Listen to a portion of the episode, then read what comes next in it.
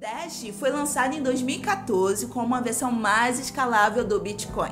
Mesmo com a escalabilidade melhor, os usuários da rede Dash perceberam que somente a tecnologia básica de blockchain não é adequada para os tipos de aplicações de pagamento que você e eu usamos todos os dias.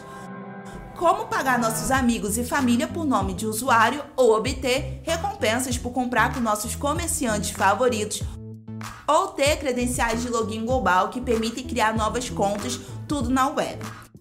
A rede Dash então percebeu que para se tornar a melhor opção de pagamento, precisaria ser mais do que apenas um blockchain escalável. É necessário se tornar compatível com as tecnologias da web que os usuários e desenvolvedores já estão familiarizados. Resumindo, a rede Dash teria que se tornar uma nuvem.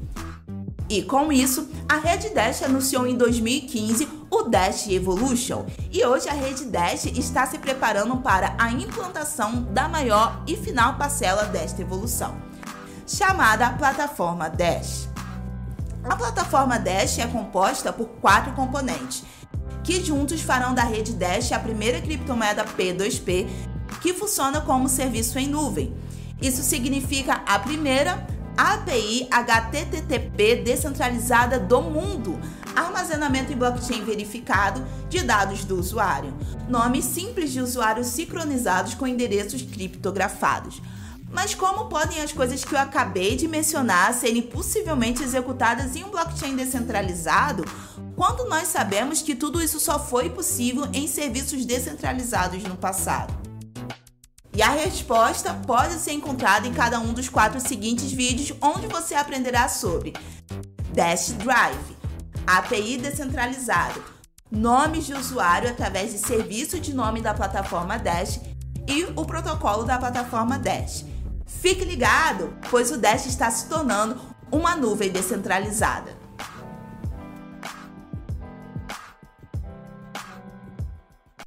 Olá a todos, eu sou Rodrigo Digital e bem-vindos ao Debate Descentralizado. Essa é uma iniciativa do canal Dash Dinheiro Digital, juntamente com o Rossello Lopes, o fundador da antiga CoinBR, agora Stratum, e também da plataforma Stratum Blue. O objetivo principal desse programa é trazer as principais personalidades de criptomoedas do Brasil e do mundo para uma conversa amigável sobre essa revolução que está acontecendo agora.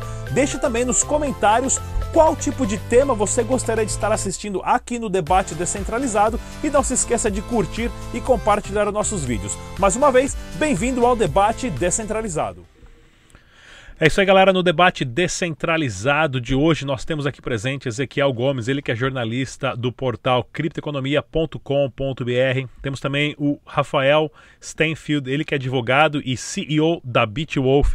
Temos também o advogado Artemio Picanso, da PFB Advogados, e a Daniela Meyer, ela que é gerente de marketing do Grupo Extrato. Muito bem-vindo a todos e vamos conversar sobre o tema hoje, né, um tema que está aí já rodando há mais de dois anos nas mídias sociais da Atlas Quantum. Atlas Quantum 2020, os bitcoins nunca estiveram bloqueados. Isso aí foi o vídeo que o advogado Artemio Picanso fez recentemente contando a história. Então eu vou pedir para o Artemio começar, primeiramente, a gente vai falar hoje aqui sobre essas plataformas Uh, né, mais específica sobre a Atlas vamos bater um pouquinho também um papo sobre a 3xBit e Bitcoin Banco, que eram aí três exchanges, né, plataformas gigantes que sumiram né, desapareceram, fecharam, foi golpe, CVM fechou, foi hackeada. Várias histórias, várias teorias uh, são contadas na internet, porém, a mágica do Bitcoin, do blockchain é tudo é rastreável. Não tem como mentir, não tem como falar não foi ou foi. Tá tudo lá registradinho e a pegada digital é impossível ser deletada. Então eu pedir começar com o Artemio Picanso. Você, por favor, contar uma história rapidamente uh, da Atlas Quanto e depois de toda a investigação aí que o seu escritório fez, qual que é a conclusão hoje relacionado a eles? Bom, vamos lá. O caso da Atlas ele foi um caso bem emblemático porque basicamente não tinha uma característica, né, tão padrão, tão latente de, de pirâmide, de golpe financeiro, nada disso, não havia afiliação, não havia um rendimento fixo no mercado variável e existiam pessoas extremamente respeitáveis do, do, universo cripto, né? Vamos falar assim da criptosfera, pessoas de que davam uma certa credibilidade que e, e tomou uma proporção aí mundial. Não é um caso que acontece pontualmente no Brasil. Hoje a gente está falando de cenário mundo mesmo. Hoje mesmo recebi é, um, uma pessoa falando que está com problema, um argentino, ontem foi um francês. A gente já tem outros clientes de todos os continentes, basicamente. E o que, que ocorreu foi que, a partir do dia 13 de agosto, com um ofício aí encaminhado pela CVM, é, pedindo, dando um stop order, mas não foi exatamente um propriamente um stop order, por mais que no termo técnico tivesse isso, que parou realmente a operação, não, porque às vezes acontece isso, mas o caso deles é, olha, não publica, não faz a publicidade da forma que está sendo feita, e isso aconteceu nessa data. Só que posteriormente a isso, a gente foi observando aquisições de empresa, que fique bem claro também que teve aquela aquisição da Anubis em setembro, então assim, é uma coisa muito estranha, eu acho que o Grijó não é filantropo para poder doar uma empresa, nunca achei isso, também tem o seu nome envolvido nisso, não foi só o Atlas que é, lesou os clientes, que é o que eu considero, ele também teve a sua participação latente Porque nisso, também a, vai ser responsabilizado. A aquisição da, da Anubis foi quando a Atlas já tinha travado os saques, né? Posteriormente ao, ao atraso. Então, assim, o atraso começou no dia 13. É, em setembro, no final de setembro, salvo engano, a melhor, se tiver melhor da ideia, da memória, dia 27 foi mais ou menos a aquisição da Anubis. Então, assim, aí eu estou atrasando o saque seu e eu compro outra coisa. É, uma, é, é basicamente é igual aquele devedor que você tem, você emprestou um dinheiro para o cara e ele está ostentando. é uma coisa absurda. Em outubro começou a surgir outras empresas relacionadas ao caso que outrora foi incubada, nasceu no ordenamento jurídico, foi feita uma movimentação formando aí é, uma nova uma compra de reais.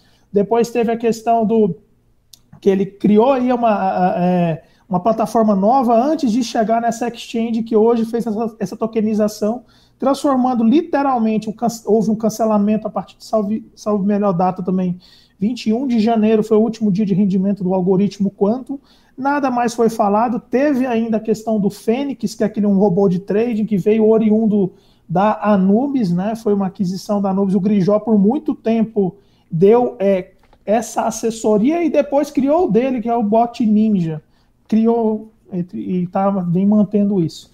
E aí o que, que aconteceu? Virou essa exchange, tokenizou a dívida, pegou os bitcoins, cancelou todos os pedidos de saque, jogou num token chamado BTCQ, que não tem adoção. Hoje a, o, o Rossello vem tentando dar um pouco de usabilidade nisso pela Stratum. É, literalmente deixou os clientes à, à mercê, nunca mais se ouve falar, teve notícias, nem os vídeos forçados que foram feitos, e para mim, eu não tenho nem o que falar, e não é, é, inegável que se trata de mais um caso, mas muito sofisticado, diga-se de passagem, de golpe. Então, é, não tem muito o que dizer, não. É, não é bem um termo, mas que fique isso. É, complementar que antes, assim, antes de acontecer tudo isso, né, a gente...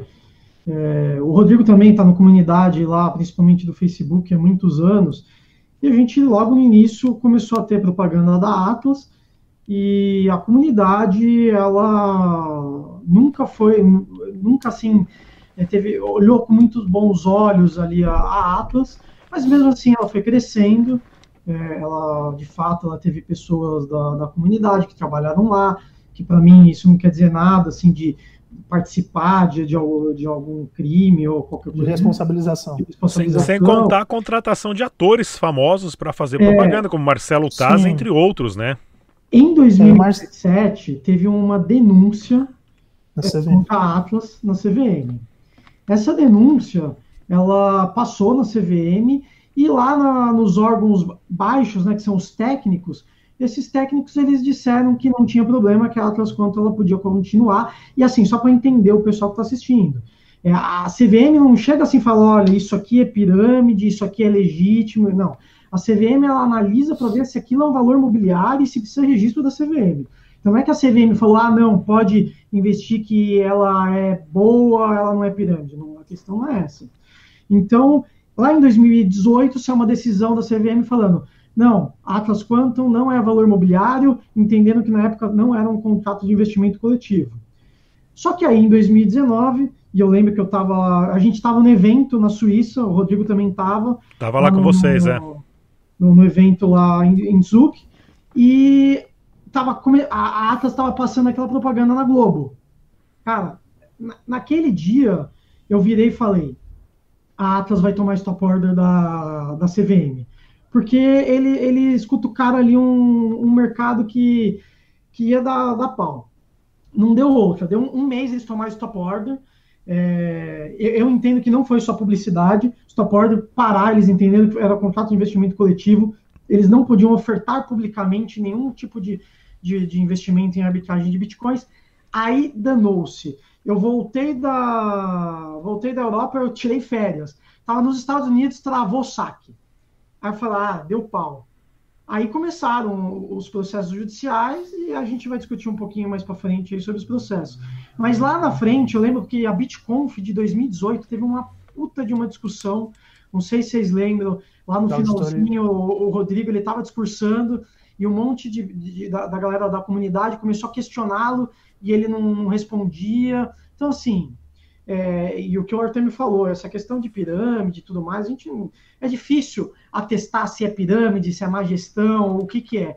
A questão é, eu não deixo um centavo nem em exchange. Eu tenho medo. É uma questão de, de medo de confiar no terceiro. Exchange não é carteira, né? A regra é básica. Não é carteira. Então, assim, tem, ah, na Binance. Eu tenho medo, do mesmo jeito, não deixo, no máximo faço um trade e tiro. Acho que a Exchange foi feito para isso. Mas, enfim, vamos tocar aí o, é, e é um ponto importante isso, você até falou da BitConf, foi uma das um, os apelos muito grandes que a comunidade tinha era da auditoria. Né? Falar assim, auditoria, que isso toda hora me perguntam, é, isso é também como o Rafael falou, eu endosso, é, não quer dizer necessariamente que a pessoa, por ter trabalhado ali, ela é uma responsável. A gente vê diversas pessoas que estão com ação contra a Atos, porque é mais um lesado, ele é um lesado quase que dúplice. Porque tem gente que não abre e não consegue tá, Rodrigo? Acho que montar um negócio hoje porque tem um nome imaculado com o Atlas, que maculou de certa, certa forma. Então, é, tinha esse apelo da auditoria. E o que, que aconteceu? No dia 2 de agosto foi o dia que o, foi feito o PPA, que não foi uma auditoria, foi um procedimento previamente acordado. É coisa distinta. A auditoria é muito mais complexa. A gente não vai entrar em detalhes técnicos, mas é algo muito mais robusto. Ponto. Foi feito dia 2 de agosto. E por quê? E é uma coisa que eu sempre indaguei, por que, que o Rodrigo só liberou isso dia 20 e tantos? Ou seja, só mais de 10 dias do problema. Um dos grandes motivos, ao meu sentir, foi para poder ter uma retenção dos clientes. Eu tive clientes que, detalhe, sacaram no dia 13, 14, receberam seus bitcoins, e quando veio a, a publicidade de auditoria que ele vendeu no, no e-mail que foi encaminhado, tinha o bonequinho do Atlas na uma lua, estava assim, auditoria. Não foi auditoria. Novamente, ele induziu os caras a erro. Não foi auditoria. O que mais teve foi gente que voltou com o dinheiro porque falou assim: ah, não, agora tá tranquilo, tem uma auditoria, que era um apelo. Ele poderia, ele já estava com isso, ciência. Trazer uma certa segurança para os usuários, foi isso? Exato. E estava com certa ciência já disso no dia 2, que foi o dia da data base dos da análise da Grant Thornton. Foi planejado então isso? Foi planejado isso então?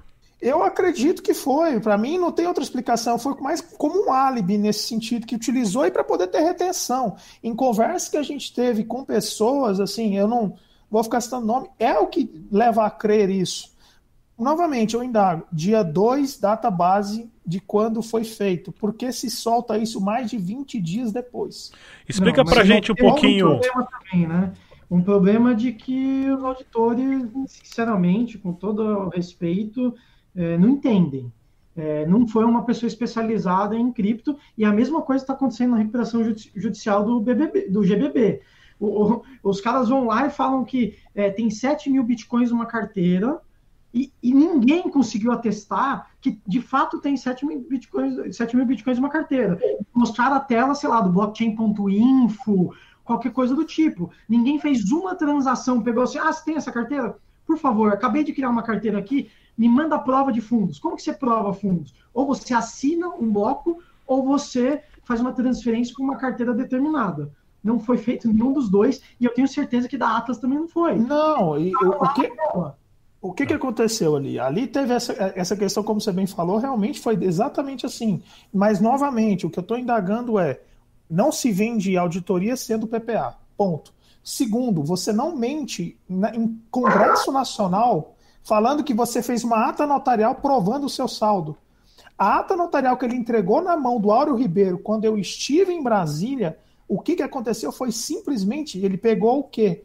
Aqueles vídeos que foram feitos, colocados eles na própria, no próprio site da Atlas, ele mandou uma estagiária jurídica, não foi outra pessoa, foi estagiária jurídica. Não vou mencionar o nome da menina porque não tem nada a ver com isso. Lá no tabelião, mandou o seguinte: atesta esse saldo. Pelo vídeo que a própria empresa fez. É, é, é louco, é insano o negócio. Então, assim, ele pegou em, meio público, ostensivo, novamente, na Câmara dos Deputados, lá na, na, audiência pública, que teve aquele dia que a doutora Emília participou, falou: não, tô aqui. Como se tivesse realmente. Oferecendo provas falsas, teriam sido isso? Não, não digo Ou fabricadas? falsa, mas no mínimo prova duvidosa, prova que induz a pessoa a erro. Isso, isso sim, porque ele, isso não é prova. Eu tenho essa ata notarial que foi feita. A ata notarial está escrita estagiária. Foi a estagiária que fez do vídeo do site da Atlas. Ponto. Isso não oh, é lógico. Ô, Artemio, fala pra gente um pouquinho, qual é o nome da empresa que você citou relacionado à investigação de transações de blockchain? Nor Norton? A, não, a, é a não. do. Ah, não, essa, essa é do, do relatório do PPA, que é a Grant Thornton. Grant Thornton. Qual que é o tá? papel da Grant, Grant Thornton e o que, que essa empresa faz? A Grant Thornton faz, é uma das grandes empresas que faz auditoria. Ela faz, ela faz entre outros, processos de auditoria. Agora, tem que saber o que tem que saber o que você quer. Tá? Você quer uma auditoria ou você quer PPA? O que, que é um PPA? Que Explica pra gente o que é um PPA em termos PPA, simples. de forma mais simples, ele pegou, entrou lá no sistema que você poderia muito bem, exemplo, a gente não é inocente nisso. Eu crio aqui um, coloco um servidor meu, coloco ali para ter um acesso, e aí ele vai lá atesta, olha, eu entrei aqui na conta tal, tem um, um saldo X. Foi isso que foi feito. Tá? Tem tantos saldos, está na exchange tal, tal, tal, tal e tal. A auditoria ia fazer exatamente o que o Rafael falou, é algo muito mais robusto. O que a Atlas fez foi um arremedo de auditoria, que, não, que vamos falar assim, não é um procedimento inválido, mas não é um procedimento que ela vendeu na mídia. É o que eu estou questionando. É, ah, PPA, é, de jeito nenhum, tá, Rodrigo? É uma auditoria. O PPA é um acordo prévio para dizer, olha, vamos fazer isso. E, a, cara, eu tenho certeza que aquele documento, a, a Grant Thornton, ela não falsificou o documento. Ela é uma das maiores empresas de auditoria no mundo. Ela não vai sujar o nome dela por causa de uma Atlas Quantum. É, eu, eu, eu acho, eu imagino que eles não sabiam o que estavam fazendo direito, eles não tinham conhecimento eficaz de comprovar o que tinha. O que eles fizeram foi o seguinte: eu vou te dizer o que eles fizeram. O, sei lá, o Rodrigo, alguém foi lá, abriu a tela da Binance, mostrou, tá vendo aqui, ó. Tem esse valor aqui, ó. Eu tenho 10 mil bitcoins. Ah, eu tô vendo. Então eu tô vendo na tela aqui da Binance. Mas não provou por carteira, né? Falando, tá nessa carteira. Não, não, não provou com nada, porque é, é, depois eles fizeram até o vídeo que dizem que é falso, não vou acusar sem, sem ter provas, mas as exchanges do, do exterior disseram que foram vídeos falsos. Então, assim, é, eu sou um auditor, eu sei, auditor, gente, eu sento e eu, e eu simplesmente ficar falando, olha, eu tenho 10 mil bitcoins, olha aqui que bonito. Aí o cara fala, ah, é verdade, e atesta isso? Não, né, gente? Então, assim, por isso que nenhuma empresa de auditoria faz auditoria de, de exchange de empresa de cripto, porque eles não manjam nada, e agora, depois dessa daí também, é o medo que eles ficam. Né? Uh, Ezequiel Gomes, do portal criptoeconomia.com.br. Bom, vamos retomar um pouco aí a história desse negócio, né? Uh, na época que a Atlas fez o desafio do investidor, onde ela chamou os globais para fazer lá toda aquela questão, etc. Eu trabalhava na equipe do Guia do Bitcoin. A gente tem aqui a matéria ainda na online, né, dia 11 de junho de 2018. E, e, o nome da nossa matéria era Fiasco Total. Empresa brasileira faz desafio e confunde o público. E aí tem toda a matéria ali, e no final a gente coloca uma observação. No desafio do investidor, nós escolhemos o time auditoria.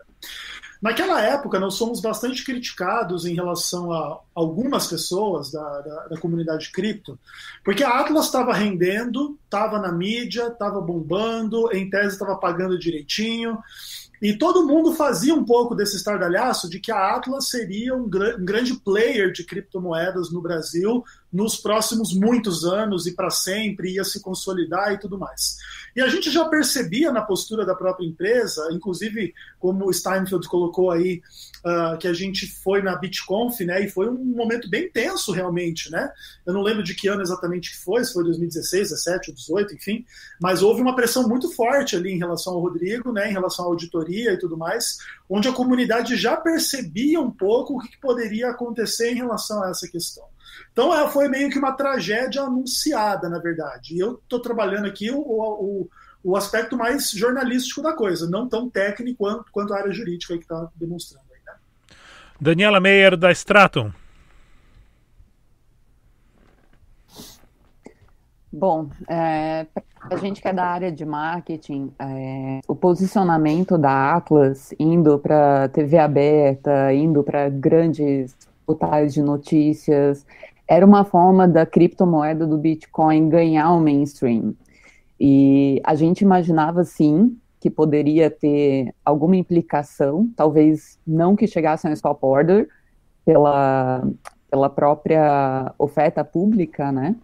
Uh, que a CVM acabou intervindo, mas para a gente era uma, era uma espécie de, de abertura de portas, e daí, a partir do momento que começou a ter esses problemas todos, a gente também tinha, eu tinha Bitcoin na Atlas. Eu acho que é difícil encontrar uma pessoa hoje que não tinha pelo menos uma porcentagem pequena dos seus Bitcoins lá. E então, uh, frente a isso, né, uh, como já está um ano e meio, pelo menos, com, com todos os saqueados, ou com, com uh, eles começaram a, a, trocar Bitcoin por uma cotação própria deles, que é muito abaixo do valor de mercado, enfim. A gente na Stratum começou a trazer liquidez para isso, né? Uma forma de ajudar essas pessoas. A gente entende sim que, pelo ponto de vista jurídico, é melhor que o cliente Atlas mantenha seus bitcoins né, dentro da plataforma para que possa ser recuperado o valor tal, mas que isso deve piorar, uh, demorar muito ainda, né? Piorando esse cenário. Então, como a gente está também nesse período de pandemia, que tem muita gente, infelizmente, perdendo empregos ou tendo altos custos com saúde, enfim, e precisam desse dinheiro, a gente entrou, então, em acordo com a Extrato X, a que a gente dê liquidez para esses BTQs e que faça uma troca justa, né, pareando de um para um. Até para ter, ideia, ter ideia, a gente já pagou até hoje 1,3 BTCQ em taxas para os nossos usuários, ou seja, é quase 100 mil reais que a gente já de BTCQ para os clientes da Atlas. Então, esse é um processo que a gente quer continuar fazendo. A gente está agora no início da fase 2 do projeto, que vai começar a utilizar o Blue também, e depois a gente vai também para fase 3, que é com a Sol, com a Stratum Advanced Wallet, onde aí até tem alguns bônus a mais para quem trouxesse os BTCQs para cá. Claro que a gente entende os dois pontos de vista, né? Como eu falei, a gente entende do ponto de vista jurídico, que é interessante para o cliente manter seus bitcoins, porém, em caso de necessidade, a gente tem essa opção também. A que Stratum ganha com isso? A Stratum ganha BCQ para trocar depois, né? O próprio Rossello também já abriu publicamente que está entrando com uma ação contra a Atlas, contra o Rodrigo, então, isso é uma forma também de a gente ganhar mais, uh, mais causa dentro desse processo. Um, eu queria. Essa pergunta acho que é mais para os advogados, para o Artemio pro, e para o Rafael. Uh, em relação à estrutura jurídica que essa, que essa empresa foi montada, vamos começar pela, pela estrutura da Atlas. Se ela se essa estrutura como ela foi montada de abrir empresa, de advogados, uh, de documentação, ela já foi pensada lá na frente, se tiver um problema, a Atlas já ter uma proteção jurídica garantida e comparando com o caso da 3xBit, né, que já teve uma estrutura jurídica montada especificamente para dificultar a, a, possivelmente os usuários processarem as empresas ou as pessoas por trás da empresa. Vamos começar com o Artemio, por favor. Bom, é, novamente uma opinião. Né? É, eu acredito que sim, foi montado toda uma questão, uma logística empresarial. É, existem algumas confusões no negócio relacionado a empresas participantes ou não, qual que é a sua ligação, até que quando isso chega, até quando existe responsabilização também. É, existe também a questão do quadro societário que foi mudado em março do ano passado, em 2019, tornando-se uma sociedade unipessoal. É, enfim. Isso da 3xBit? Não, do Atlas. Da, como é que seria isso? Explica pra gente essa mudança de sociedade aí. Como é, é houve no quadro societário do Atlas, inicialmente figurava o Rodrigo e o Fabrício Spiazzi. Em março do ano de 2019, o Fabrício sai tornando-se uma sociedade unipessoal centralizada ali no Rodrigo. É, é, o que tem que se deixar claro também que a, com relação a isso, a Atlas ela vem sendo veio sendo visada juntamente com outras empresas. Onde que está isso também? Onde que tem um, um, dedo do Atlas relacionado ao caso? Existe também na, no Congresso Nacional. Na CPI das criptomoedas, existe lá um processo, um relatório que já foi feito pelo Auro Ribeiro, que é de relatoria dele, que dentre as empresas que estão sendo investigadas, uma é a Atlas e o Rodrigo, novamente. Só que teremos que dar tempo ao tempo. É, essa estrutura que a gente fala de para dificultar a, a, os credores de terem o seu, o seu dinheiro de volta em eventual execução ou em eventual processo, isso é bem usual, não só um, com Atlas, mas com várias empresas que a gente observa. Essa estruturação de negócio, a abertura às vezes de um outro negócio com o mesmo nome, mesmo não com um nome diferente, mas com o mesmo produto. Isso é corriqueiro, né? Isso é normal fazer. Normal entre, entre aspas, né? E o que, que vai dar a apontar muito isso? A parte criminal que está tendo andamento. Quando houver as quebras de sigilo que acontecerão de N variáveis, aí vamos lá, telefônico, telemático, bancário, enfim, muita coisa vai aparecer. Hoje o caso já está bem mais evoluído, ele já está na mão da Polícia Federal. Começou tudo isso por meio do Ministério Público Estadual, uma denúncia feita singularmente o ano passado, caminhados autos para a Polícia Estadual de São Paulo, especialmente no quarto DIG. Foi lavrado um inquérito policial e reencaminhado isso para a Polícia Federal, dando é, a falando que é a competência dela e por certo é da Polícia Federal, sim, uma vez que envolve clientes assim, é um caso transnacional, não é um caso setorizado em São Paulo, por mais que a empresa seja de São Paulo. E aí entra aquelas questões, é, existem ramificações da empresa no Uruguai, como eu já havia noticiado, isso foi é, uma, um trabalho que o escritório fez, e a gente já detectou isso, por quê? Novamente, quando ele operou aquela questão do Fênix, que ele estava operando a Fênix ele operava isso por meio de um contrato de mútuo conversível com participação societária. Para comercializar a Fênix para potenciais investidores, ele utilizou duas outras empresas. Eu não vou citar os nomes, tá? Porque isso, mas duas outras empresas. Em sendo uma essa empresa no Uruguai. E aí o que, que me restou? Averiguar se isso tinha alguma ligação com o, o Rodrigo, e sim tem uma ligação com o Rodrigo. A empresa é dele, ele é o presidente e isso está nas mãos da polícia. Novamente, hoje o caso está em Brasília, especialmente. Não posso dar muitos detalhes disso porque é um inquérito sigiloso. Uh, Rafael Stenfield. Microfone. Perdão. Vamos lá eu tenho uma visão do mercado aí, de tudo que aconteceu em 2019.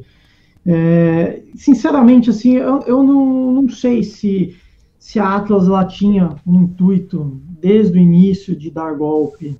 Eu acho que essa não era a intenção. Eu acho que existia, segundo assim, pessoas que trabalharam, de fato existia é, um, um sistema.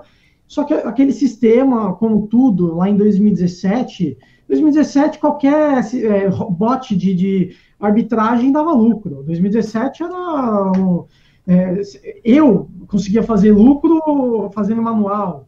Então, assim, eu tenho certeza que em 2017, quando começou, estava dando lucro e estava dando um bom lucro. E foi passando o tempo. O que eu acho que eles se perderam foi o seguinte: como tudo na vida, você tem pessoas megalomaníacas, é, muito ambiciosas. Então você começa a ver que o negócio está crescendo, aí você está com 300 funcionários, todos funcionários com cadeiras de 5 mil reais, é, é, propaganda na Globo, tudo isso daí é uma megalomania que a gente não viu só na Atlas, como a gente viu em outras empresas do mercado. E provavelmente aquilo que de fato existia dava lucro chegou no momento que não estava mais dando, até pelo volume de pessoas volume, que estavam na, também. No, no, ali no, na empresa. Então, com, sei lá, 5 milhões de reais, talvez o robô desse algum tipo de lucro. Cara, com 500 milhões de reais, muito difícil. Então, eu acredito que, é, conforme foram saindo pessoas chaves ali do, do, do, do negócio, eu acredito que é, é teve sócio aí que saiu, ou diretor que saiu que já sabia o que estava acontecendo. Não dá para provar, não, não, tem como, mas eu imagino que provavelmente, se o cara está na operação do dia a dia, não é possível que ele não consiga ter ali noção das coisas. Tudo ficava na mão do Rodrigo Marques?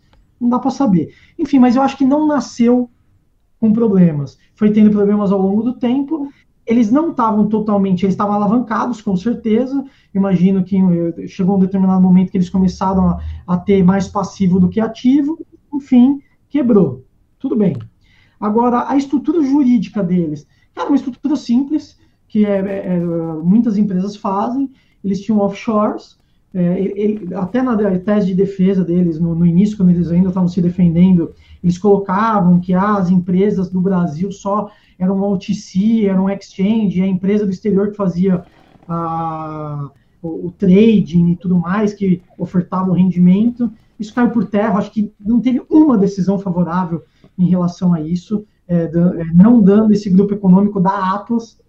Agora, sinceramente, assim, e é o que eu falo, eu tenho clientes, logo no início eu peguei vários clientes, eu não pego nenhum cliente para processar Atlas hoje, porque para mim é perda de tempo do cliente, perda de dinheiro para o cliente. Eu, eu duvido muito que, que vai ter um, uma reviravolta de achar dinheiro e, e ter pagamentos para clientes num nível razoável.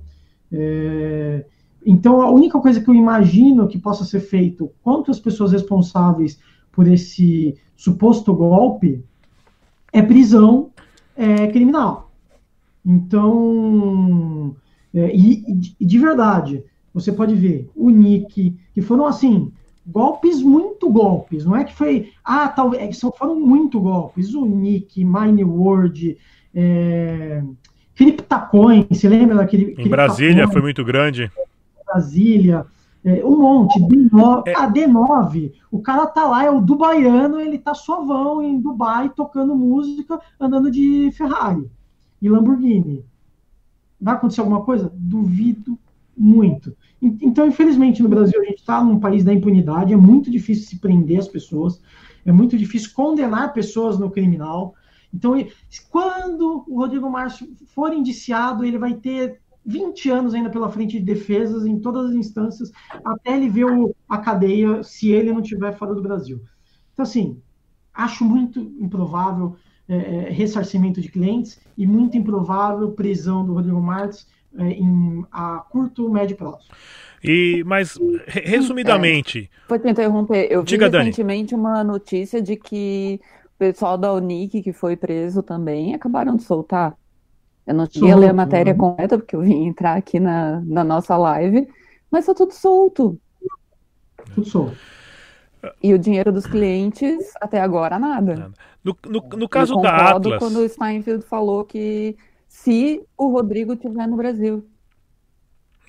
No, no caso da Atlas, então, no, no, final das contas de investigação de processo, o que, que aconteceu com o Bitcoin da galera? Estão numa carteira, foi apreendido, foi hackeado, perderam, esqueceram a senha? Qual que é a opinião final? A gente deu uma notícia sobre isso, Rodrigo, uh, no portal Criptoeconomia, falando que parece-me que foi encontrado numa carteira chamada Wasabi. Wasabi. Wasabi é uma é, carteira que ela tem um. O Coin Joy, ela tem um nível de segurança maior e ela faz um mix de Bitcoin para não poder. É, dificulta a rastreabilidade. Exatamente. Eu não sei se o Artemio tem mais informações a esse respeito, mas houve um pouco no, na, na esfera jornalística a percepção de que eles colocaram nesse mixer para poder pulverizar os bitcoins. Artemio. É, isso aí foi o que de fato vem acontecendo. A gente também tem um relatório, tinha análises mostrando o, as transações, né? todo o panorama do Atlas. É, de certa forma, concordo com o que o Dr. Rafael falou com relação ao início. Não acredito que. Eu, eu ainda acredito um pouco no ser humano, acredito que ninguém começa iniciando fazendo uma coisa um golpe. Mas que pode ter se tornado, isso eu tenho certeza. É, não, é, não pode, eu estou cravando. Não tem, é, não tem conversa. É muita coisa, é muito. Não existe. É, quando tem muito elemento de convicção, isso to, tem uma robustez maior. Não, ninguém faz o que faz à toa. Ninguém continua fazendo o que está sendo feito à toa. É, existem casos, pessoas próximas aí que está acontecendo outras coisas também, que está já com novo, novo business, importação de bolsa de luxo, por exemplo. Então, assim, é, o caso não é simplista, é, é, um caso que vai dar ainda, vai demorar muito tempo. É, eu, não, eu, não, vejo, assim, também com, com de certa forma, não é, é a palavra pessimismo, mas eu vejo com otimismo, no, no, no sinceramente, do, do, do, da situação, tá? Hoje depende de como você está adotando a tese. Eu estou adotando uma certa forma de uma outra coisa, né? Não vou explicar por óbvio aqui, mas assim, para mim é, existe e não existe o bloqueio, não não teve esse bloqueio. É, isso foi até um fato noticiado, até desmentido pela, pelas próprias exchanges à época. É, o Chain Analysis não mente, tá? É, como começamos a nossa conversa. Bitcoin ele é rastreável. É claro que ele está fazendo acredito, mixagem para poder dificultar as coisas. Mas uh, não, não tem bloqueio, existe, existe é, esse saldo, ele, ele possui bitcoins, está evidente, ele não pagaria uma estrutura que chegou a ser turnada com 16 seguranças, 8 a 8, sem dinheiro, porque ninguém faz, vai pôr teu peito ali de aço sem dinheiro, não é, não é qualquer estrutura de segurança, não é qualquer estrutura que se mantém pessoas em outros países. Assim, o Rossello também tem muita evidência, ele já em, em, conversas privadas. Então, assim, gente, não existe almoço grátis. É, tá tendo, tem, tem, tem. Vai aparecer, quem sabe? Ah, né? É o que a gente está batalhando para isso. Eu vejo um pouco mais de otimismo porque recentemente pegamos aí, é, é, a India, o caso está acontecendo lá no Novo Hamburgo, pegou, junto com parceria. Por que, que eu vejo com mais otimismo ainda? Não, ah, ele pode ter problema aqui, que é relacionado ao Brasil, que o Brasil ele se vai enquadrar num. Vai ter uma série de recursos? Vai, mas ele lesou só brasileiro? Essa é a grande pergunta. Não. Ele lesou gente do mundo todo. E gente do mundo todo está denunciando. Isso eu posso garantir porque eu posso falar por mim. Os meus clientes de fora todos estão denunciando. E eu, eu não vejo com, com. Eu não vejo assim, com tanta, é, é, digamos, inércia por parte de polícias de fora. E também eu olho ainda com muito bons olhos, por ter vivido um pouco de, do, do lado público. A Polícia Federal não, é, é, um órgão que eu tenho muito respeito, né? Eu acho que do, do, dos órgãos que existem no Brasil é um dos que eu tenho muito respeito, juntamente com o MPF, Polícia Federal especialmente. Mas é isso. É uma opinião, né? A gente está aqui para opinar. Ah, algumas, algumas, alguns dias depois né, do, do travamento dos saques de, de, de, bitcoins da Atlas, acho que no espaço de duas semanas, a 3xBit também virou de barriga para cima e sem dar motivo nenhum acabou trancando o Bitcoin das pessoas, né? Ah, sem dar nenhuma razão e depois ali de um processo de mais algumas semanas acabou fechando as portas, né?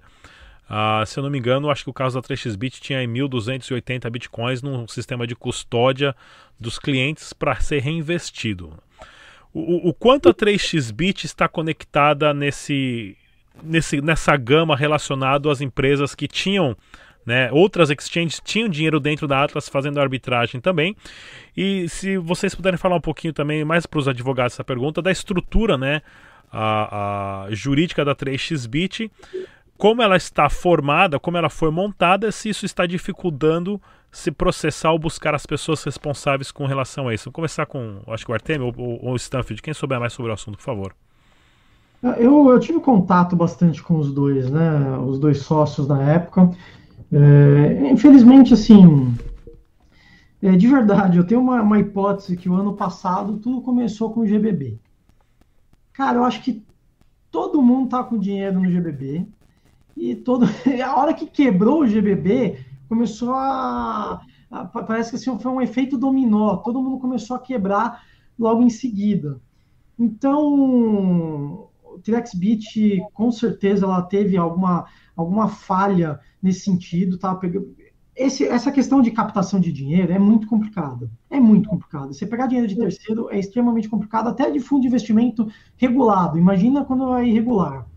Então, eu imagino que esse dinheiro, de fato, e a, a, gente tem até um jornalista aí que ele falou: não, eu vou diversificar. Vou pegar meu dinheiro e diversificar. Ele colocou um pouquinho no GBB, um pouquinho na Atlas, um pouquinho na Nubes, um pouquinho na TrexBit, um pouquinho na LCFHC da China na, na, lá? Na, como que era do, do Velasco? É, Mayalice. Mayalice, essa aí também, essa aí. E todas, foi um efeito dominó que todas quebraram. E, e num curto espaço de tempo, seis meses, todas quebraram. Então, ali é gestão, cara. Ali eu também não acho que foi golpe, ali para mim foi gestão cagada, porque você não pega dinheiro do, do, do seu cliente e bota em outro lugar é, sem o conhecimento dele. Isso, é, então, isso é ilegal juridicamente ou, ou... Totalmente legal. Totalmente legal. É, você captar dinheiro é ilegal. Mesmo se fosse algo sério.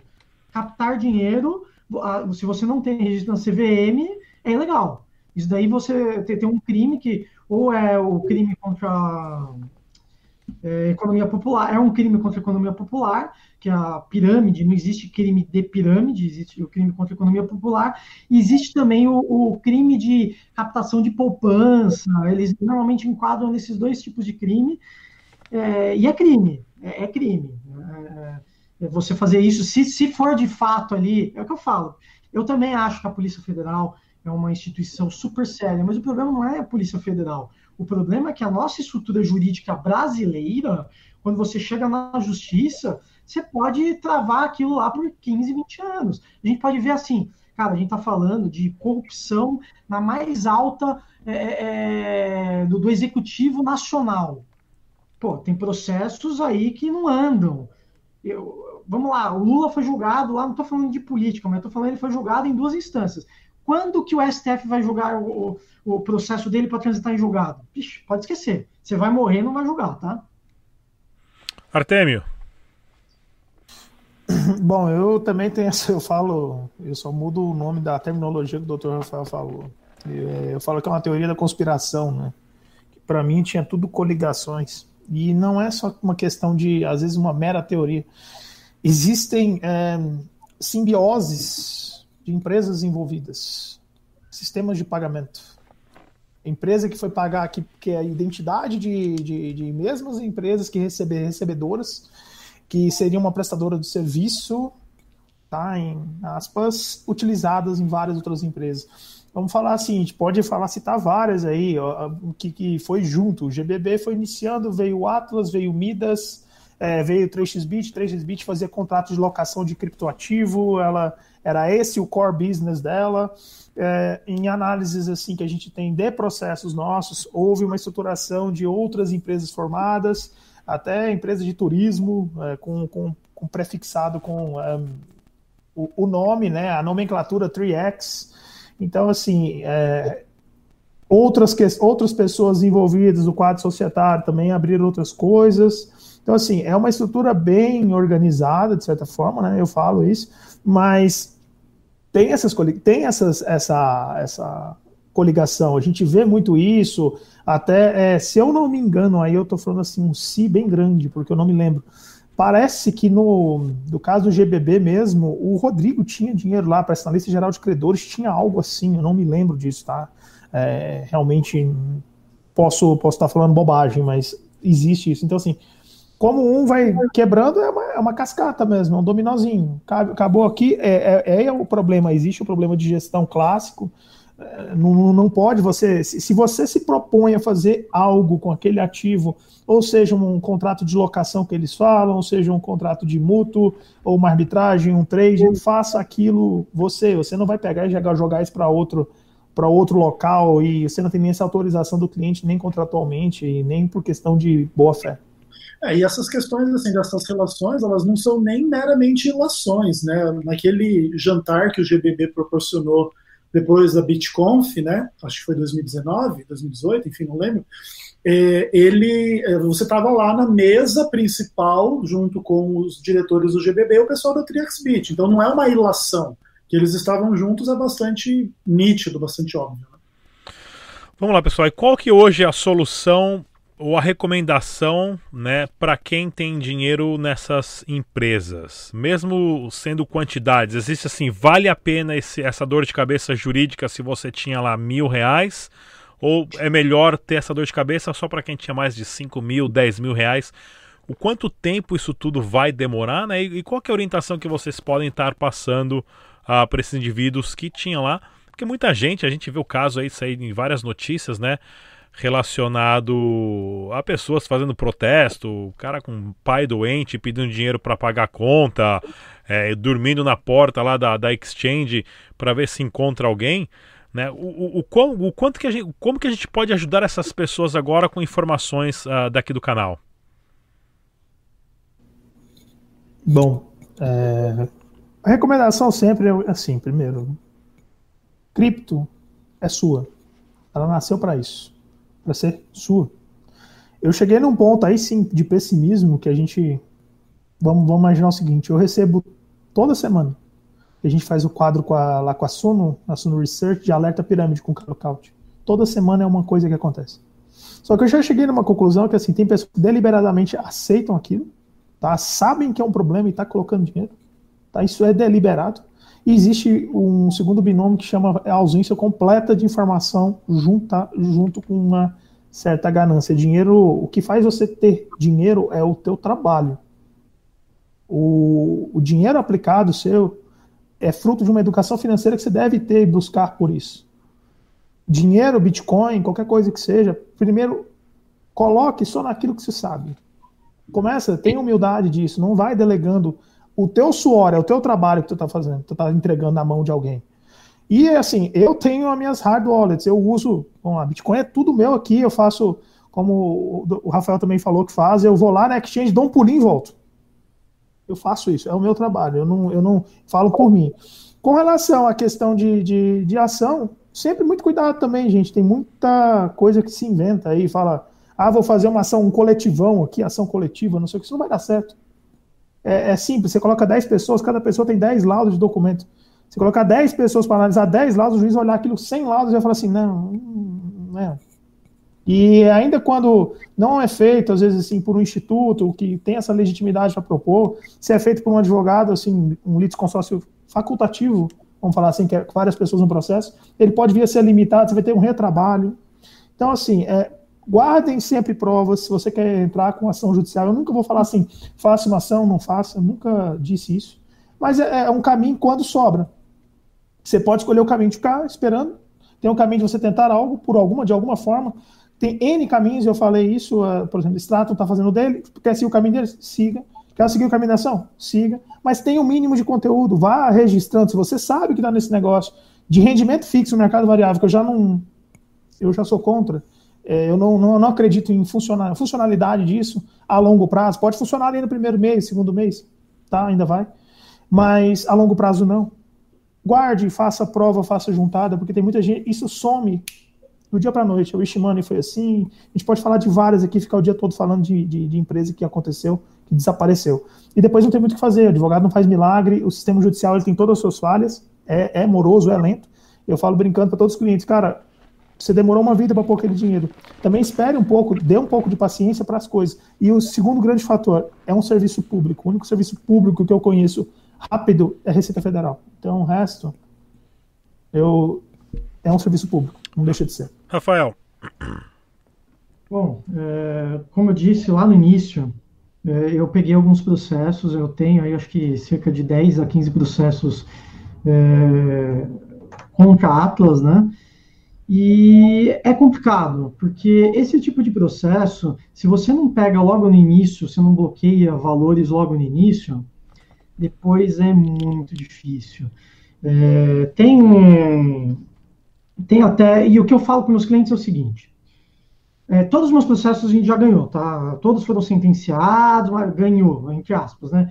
Foi sentenciados, a Atlas foi condenada, maravilha. Eu acho dinheiro aonde? Ah, mas aí vamos colocar as processadoras de pagamento. Eu tenho umas duas ou três processadoras de pagamento que fazem processador de pagamento para Atlas. Beleza, tem alguns juízes dando tutela antecipada, bloqueando o dinheiro dela. Só que, cara, tudo que foi para segunda instância até agora deles, eles derrubaram. Então, já teve sentença em primeiro, em primeiro grau contra, é, é indo contra essa tese de, de processar as, as processadoras de pagamento. E contra aí que a favor, tá, doutor? Não, Só vamos favor. deixar isso. Mas tá, problema... então, hoje tem mais a favor, eu tenho, assim, documento disso, porque eu posso falar, só vou te dar uma inter... essa interrupção, porque, assim, basicamente eu estou fazendo muito isso junto com outros advogados que estão copiando tese e ok, tá tranquilo. É, a maioria hoje está convergindo nesse sentido. A segundo grau que tem são agravos, alguma coisa, não tem nenhuma decisão, e eu deixo bem claro, de acórdão. Agora, decisão de primeiro grau tem e eu tenho apelação, várias. Né? Apelação, não tem de apelação. É, o risco, né, que eu sempre coloco para os clientes, é a sucumbência.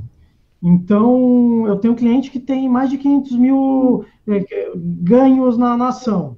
Se ele coloca uma terceira empresa e depois ele perde para essa terceira empresa, no mínimo ele vai ter que pagar 50 mil reais para essa empresa. imagina na, cabe... imagina na cabeça do cara, o cara perde 500 mil e ainda tem que pagar 50 mil para uma terceira empresa. Então, assim, é complicado, é muito complicado. Obviamente, o risco é do cliente e o cliente ele tem que falar: ah, não, eu aceito o risco, mas ó, você pode perder dinheiro. Eu aceito, maravilha. Mas, sinceramente, eu recebo e-mails toda semana, eu recebo e-mail também de portugueses, é o que o Artemio falou, foi afetado várias pessoas do mundo inteiro. E eu não, não pego, porque é, é, triste a situação do cara. A situação do cara, ele tá desesperado. Teve gente, Rodrigo, que assim, colocou 100% do seu dinheiro. E não é pouco, não é foi 30 mil, o cara colocou milhões, 100%. E aí, o cara vai gastar mais dinheiro com advogado, e depois pode perder na sucumbência. Então, fica, obviamente, eu, aquele, aquele velho ditado, né? O direito não socorre. A... Esqueci o resto, o Artemio deve lembrar. O direito não socorre. Os que dormem. Que dormem, isso. O direito não so, socorre os que dormem. Então, assim, se você não processar, você não vai conseguir nada. Mas é, eu queria que todo mundo ficasse bem ciente que não é assim, ah, processar você vai conseguir alguma coisa. É, isso é. não existe. A gente sempre fala que o que o Rafael falou, isso eu sempre falo, eu tenho um jogo extremamente aberto com todos os clientes. A gente nunca fala assim, eu tem, infelizmente tem colegas, o Rafael sabe disso, o cara simplesmente fala, olha, vou fazer isso aqui, vai dar certo, vou colocar um monte de coisa. Não, gente, não existe, tá? É, Para chegar num momento de fazer várias estruturações, várias áreas, são precisos profissionais, cada um de um setor. Eu não faço penal, por exemplo. Agora, quem faz penal, que é o advogado do meu escritório, faz penal econômico, eu não tenho nem noção. Eu sou civilista, vou mexer com isso. A outro vai mexer com cliente internacional, vai ler tratado, vai ler convenção internacional, memorando anti-lavagem de dinheiro, outra pessoa. Isso tudo tem custo. E o que eu sempre falo para o cliente é: eu nunca incentivo em aventura judicial. Quando o cliente sempre me pergunta, eu, eu devo fazer isso? Eu não falei, cara, eu vou te falar o seguinte: é isso que está acontecendo. A decisão sempre é soberana, é tua. Com relação às teses, eu também sempre falo, porque o cliente fala o quê? Eu nunca quero, eu quero dormir tranquilo, e isso é um compromisso, falando sempre público, eu, sempre, eu estou tranquilo com isso. Todo cliente meu, quando eu vou apresentar uma tese que tem, envolve risco, eu apresento para ele falo, olha, lê primeiro, entenda isso aqui, tem isso aqui de julgado, tem isso aqui contra, beleza, estamos aqui. O que, que você quer fazer? Tem esse risco. O risco é tanto. Você está disposto? Beleza, estou disposto. Então você manda um e-mail para o meu escritório anuindo com isso. Todo todos meus clientes eu faço isso, porque o problema que acontece é que por ma maus profissionais, os caras não falam, chega lá, ele toma uma trauletada lá na frente e fala, putz, deu errado. Nunca, isso eu durmo tranquilo, cara. Tranquilo, porque são teses que a gente cria, a gente, o papel do advogado, ele é o inovador do ordenamento jurídico, é a gente que cria as coisas, não é juiz, não é promotor, é o advogado, a gente que inova, não tem conversa. Agora, isso tudo tem um risco de sucumbência? Sim, sempre tem. Eu aviso o cliente. Então, assim, é bem claro a gente deixar para o pessoal. Existe, existe. Agora, cada um escolhe o seu caminho. Tem gente que vai, ah, eu quero só processar com relação ao Atlas, porque eu quero ver, eu acho que eu acredito que a parte penal vai dar certo lá na frente. Beleza. Eu quero colocar outras empresas. Beleza. Sabe do risco? Sabe do risco. Eu te avisei? Te avisei. Pronto. É, é esse o papel nosso. Eu acho que assim, é, o cliente sempre é soberano, a decisão é soberana. O que orientaria e... o cliente é penal. Penal todos. Enche o saco, fica indo no, no, no Ministério é, Público isso, semana. É, isso, isso é uma coisa que é bom falar, que eu sempre falo. Gente, põe uma coisa na cabeça, envolveu gente, envolveu muita gente. Golpe Não é o advogado, tá? Porque tem gente que cobra para chegar e fazer isso. É o Ministério Público. É dele. Ele é o titular da ação penal. Beleza? O advogado que ele fala que vai fazer parte penal, ele está te mentindo. Ele faz um acompanhamento criminal, no máximo, quando o MP faz alguma coisa, entra como assistente de acusação. Isso é o pouco que eu sei de penal e pronto. Tá? A gente manda isso para lá, manda uma notícia, pede para o MP agir, mas se o MP não faz nada, a gente fica aqui ó, com a mão latada, que não tem o que fazer. Então, assim, não existe, tem gente que vende isso, não existe isso, tá? Ele vai fazer um acompanhamento, é acompanhamento o nome, não é ação civil, uma judicialização. Depende, tudo depende. Certo. E aí, uma, uma, isso uma coisa legal também de dizer, para poder terminar, né? É que as pessoas prestem um pouco mais de atenção antes, né? Óbvio que agora é fácil falar, mas a gente já sempre tem os especialistas do mercado, uma educação, não colocar todo o seu valor em uma plataforma só, buscar realmente ver o que está por trás. Naquele, naquela notícia que nós publicamos sobre Atlas, sobre a Atlas, a gente dizia: invista seu dinheiro sabendo que o mercado é de risco e há chance de prejuízo. Não dependa de terceiros para operar ou realizar arbitragem. Pode ser mais lucrativo. Isso a gente publicou em junho de 2018. Não quer dizer que a gente é dono da razão. A gente também erra. Eu também tinha 50 reais lá na Atlas, perdi, tudo bem, beleza. Agora, o fato é, você coloca no mercado de risco que o dinheiro que você pode perder não dependa toda a sua vida numa situação como essa, para você depois evitar os maiores dores de cabeça. Bem, vamos, vamos então é aqui só, só bater um papo então final agora, um pouquinho mais positivo em relação ao mercado. O Bitcoin está aí já com altas altas em 2020, apesar de 2020 ter sido um ano bem mandrake, digamos assim. Uh, mas já batemos aí 16 mil dólares nessa última semana. Temos notícias do PayPal adicionando compra de Bitcoin, dando acesso a mais de 350 milhões de usuários a comprar Bitcoin nós estamos encaminhando para um mercado, para uma corrida de touros e vamos ter aí 2021 Bitcoin batendo 20 mil dólares, 45 mil dólares, 75 mil dólares, de acordo com análise gráficas ou até mais. E com isso vai despertar o interesse das, das pessoas para querer investir e outras pirâmides como essas, outros esquemas vão surgir. Então, queria que vocês deixassem rapidinho qual que é a melhor forma que vocês têm para passar de opinião para ajudar as pessoas a se proteger, para não cair numa cilada. Vamos começar com a Daniela Meia. Bom, até retomando um pouquinho a questão anterior, assim como Ezequiel falou, é educação financeira, educação sobre cripto, é se informar, é buscar pessoas relevantes e sérias no mercado. Esse é o primeiro passo para tudo e isso eu martelo em todas as lives que eu participo. Uh, até, é, infelizmente, as pessoas que têm menos acesso ou menos interesse em obter esse tipo de informação são as que mais caem, seja em golpe, seja em, em coisas como a Atlas, que até agora a gente não sabe né, se quebrou, se foi golpe, enfim. É, eu não estou por dentro do processo, então eu não posso emitir uma opinião sobre isso mas educação e, e buscar informações.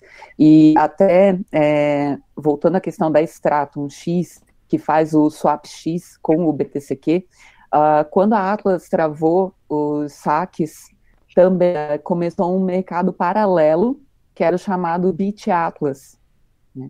Então, até algumas, acredito que Exchange não, mas tinha alguns P2Ps que conectavam pessoas que queriam comprar BTCQ para aumentar o seu portfólio, para entrar com ação, ou porque achava que ia liberar logo, porque tinha as propostas de, de liberação em seguida, tinha a própria Bottom que ia lançar o relatório, enfim. Então se criou um mercado secundário do BitAtlas. Né? E agora a gente tem o mercado de BTCQ. Então, claro, a gente respeita a vontade dos clientes né, da Atlas, Assim como o Dr. Atemio e o Dr. Steinfeld falaram, é, o cliente faz o que ele quiser. Se ele quiser continuar na ação, ele continua. Pode demorar bastante, pode ser que saia, pode ser que não saia.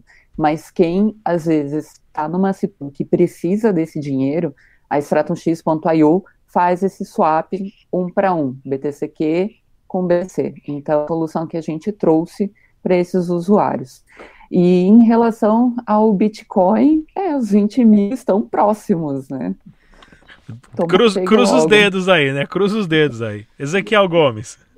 Bom, no começo desse ano, Rodrigo. Mas que caia um pouquinho antes, porque eu acabei de vender uma, uma, uma porcentagem da minha carteira perto dos 16 mil. Então para recomprar, né? Um Você quer recomprar mais tá barato. recomprar e depois pode ir para os 20, tá tudo certo. No começo desse ano, Rodrigo, a gente fez um, claro. um outro debate onde eu previa que eu achava que o Bitcoin ia bater as altas máximas da história uh, nesse ano. É óbvio que é uma aposta, óbvio que a gente não tem bola de cristal, senão a gente também não estava vivendo onde está, né? Já podia estar vivendo lá em Dubai junto com esse pessoal aí. Mas uh, o fato com é que. pessoal não, pelo amor de é, Deus. É, Dubai sim, essa galera não, né? O fato é o seguinte: é muito importante as pessoas entenderem o lado positivo de você ser dono das suas próprias criptomoedas, você ter educação financeira, você ter educação tecnológica, você ter a visão de que isso pode mudar não só a sua realidade financeira, mas a realidade política e geoglobal aí do mundo. Então, eu acho que é uma coisa assim que tem muito mais aspectos positivos do que negativos. Mas essas dores e golpes, elas são pequenos alertas para a gente ir com calma frear um pouco na ganância e, e aprender a ser responsável com o nosso próprio dinheiro. Ah, Rafael. Bom, só para finalizar, assim, é, quer investimento em Bitcoin. É, tem, tem muita coisa que a galera fala, até o russomano falou, eu nunca vi uma pessoa ganhar dinheiro com investimento em Bitcoin. Pessoal, investimento em Bitcoin não é investimento em empresa que diz que investe em Bitcoin. Boa. É, é bem diferente. Então, assim, o Bitcoin ele foi criado para ser seu. Se o Bitcoin na sua carteira, você controla. Não passe para um terceiro a responsabilidade de controlar o que é seu. Então, essa é a premissa do Bitcoin. Então, não invista em nenhuma empresa.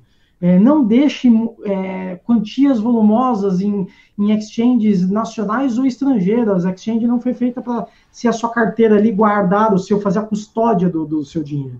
Isso eu acredito que todas as exchanges hoje brasileiras falam que eles não foram feitos para deixar em custódia o dinheiro.